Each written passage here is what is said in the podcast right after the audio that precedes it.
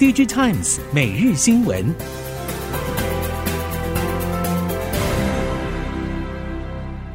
听众朋友您好，欢迎收听 DigiTimes 每日新闻，我是袁长杰，现在为您提供今天科技产业的新闻重点。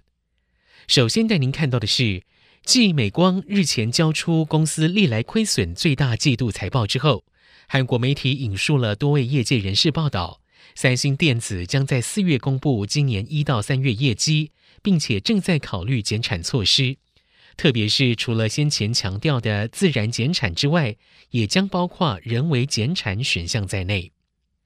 路透报道，三星即将在四月七号星期五发布第一季初步业绩。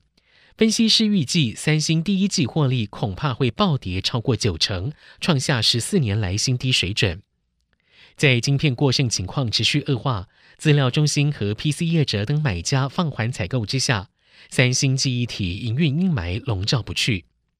现在，三星 DS 部门传出正在考虑包括进行人为减产的选项，各界也会密切关注届时三星在财报法说会上的说明。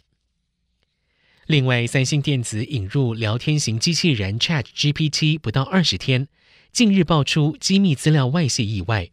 包括半导体设备量测资料、产品良率等内容，传出已经被存入了 ChatGPT 学习资料库当中。综合 Economist、SBS 等韩国媒体消息，三星内部发生了三起在 ChatGPT 滥用和误用案例。像是三星内部人员在 ChatGPT 上提问验证答案，却让这些答案成为 ChatGPT 的学习资料库。如果有其他使用者在上面提出了相关疑问，恐怕让三星企业机密外流。而这一次 ChatGPT 误用与滥用案例中，有两件和半导体设备相关，另外一件属于会议内容。为了杜绝类似事故发生，三星正在制定相关的保护措施。如果之后又再发生类似事故，三星内部也可能会切断 ChatGPT 服务。继日前上千名科技和学术界人士联署暂缓大型 AI 计划之后，签署人之一 Mark Rotenberg 带领的人工智慧与数位政策中心也正式向美国贸易委员会 FTC 提出申诉。呼吁政府应该禁止 OpenAI 开发的新一代模型 ChatGPT-4 进一步扩大商用发行。彭博报道，人工智慧与数位政策中心在申诉书中表示，ChatGPT-4 存在偏见与欺瞒，对隐私和公共安全构成威胁，所以要求 FTC 就 ChatGPT-4 商用发行是否抵触美国和国际法规，对 OpenAI 展开相关调查。另外，FTC 主席 Lina Khan 已经在公开会议上表示，委员会正在密切关注 AI 技术与产业的发展，以确保这个领域不会被少数主要科技平台所主导。美国以国安为由，对先进半导体制造设备和技术出口到中国采取强力管制措施。就在这个时候，中国网络安全监管机构突如其来的表示，将对美国记忆体业者美光在中国销售的产品进行网络安全审查。彭博与路透报道，中国国家互联网信息办公室在公开声明中简短表示，这个行动是要保护关键资讯基础设施供应链安全，防止潜在风险和维护国家安全。但是没有公布会有哪一些美光产品面临审查的其他细节。美光大约有百分之十一的营收来自中国市场，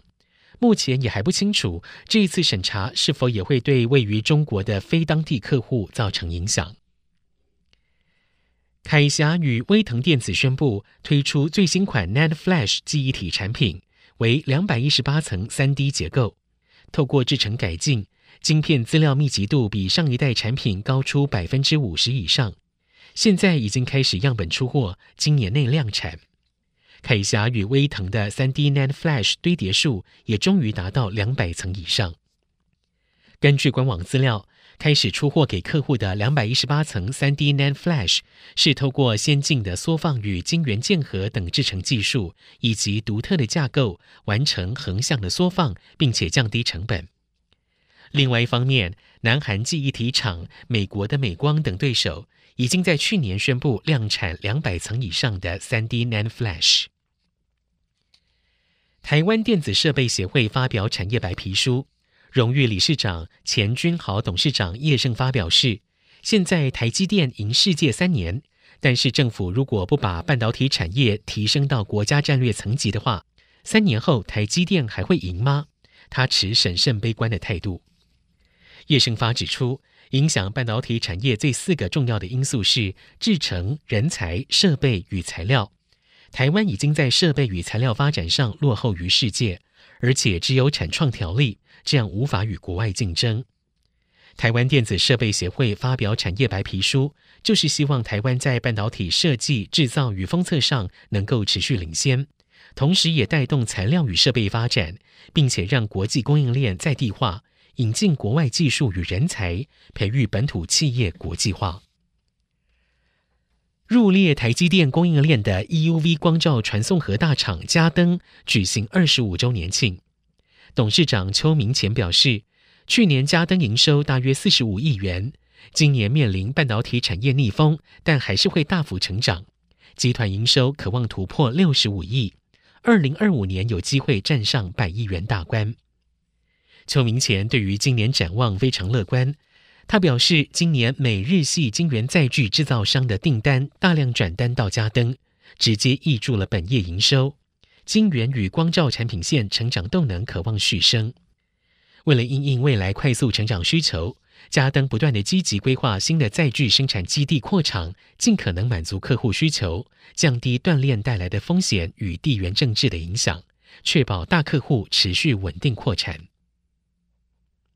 随着国家通讯传播委员会 NCC 通过了远传合并亚太电信、台湾大哥大合并台湾之星之后，台湾电信产业正式从三大两小进入三雄争霸局面。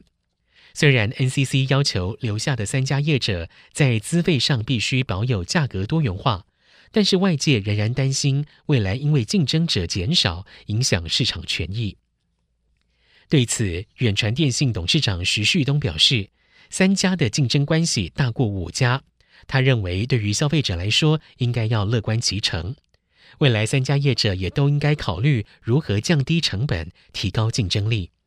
徐旭东以电价调整为例，电力是长期不得不接受的支出，所以对于企业来说，如何节能绝对是所有企业必须面对的问题。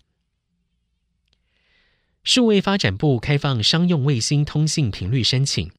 数位发展部表示，三月份开放第二波申请期间，新增一家业者提出申请，也就是台亚卫星通讯，规划采用欧洲通信卫星 UtoSat 提供海事通信服务。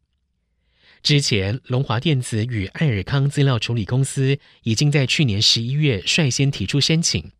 龙华电子规划与休斯合作，同样采用 UtoSat 提供陆地固定地点与船舶卫星通信服务。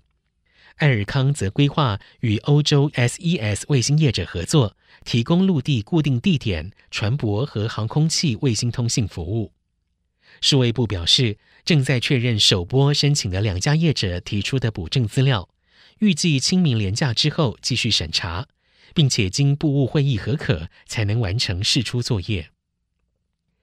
以上，DG Times 每日新闻由 DG Times 电子时报提供，袁长杰编辑播报。谢谢收听。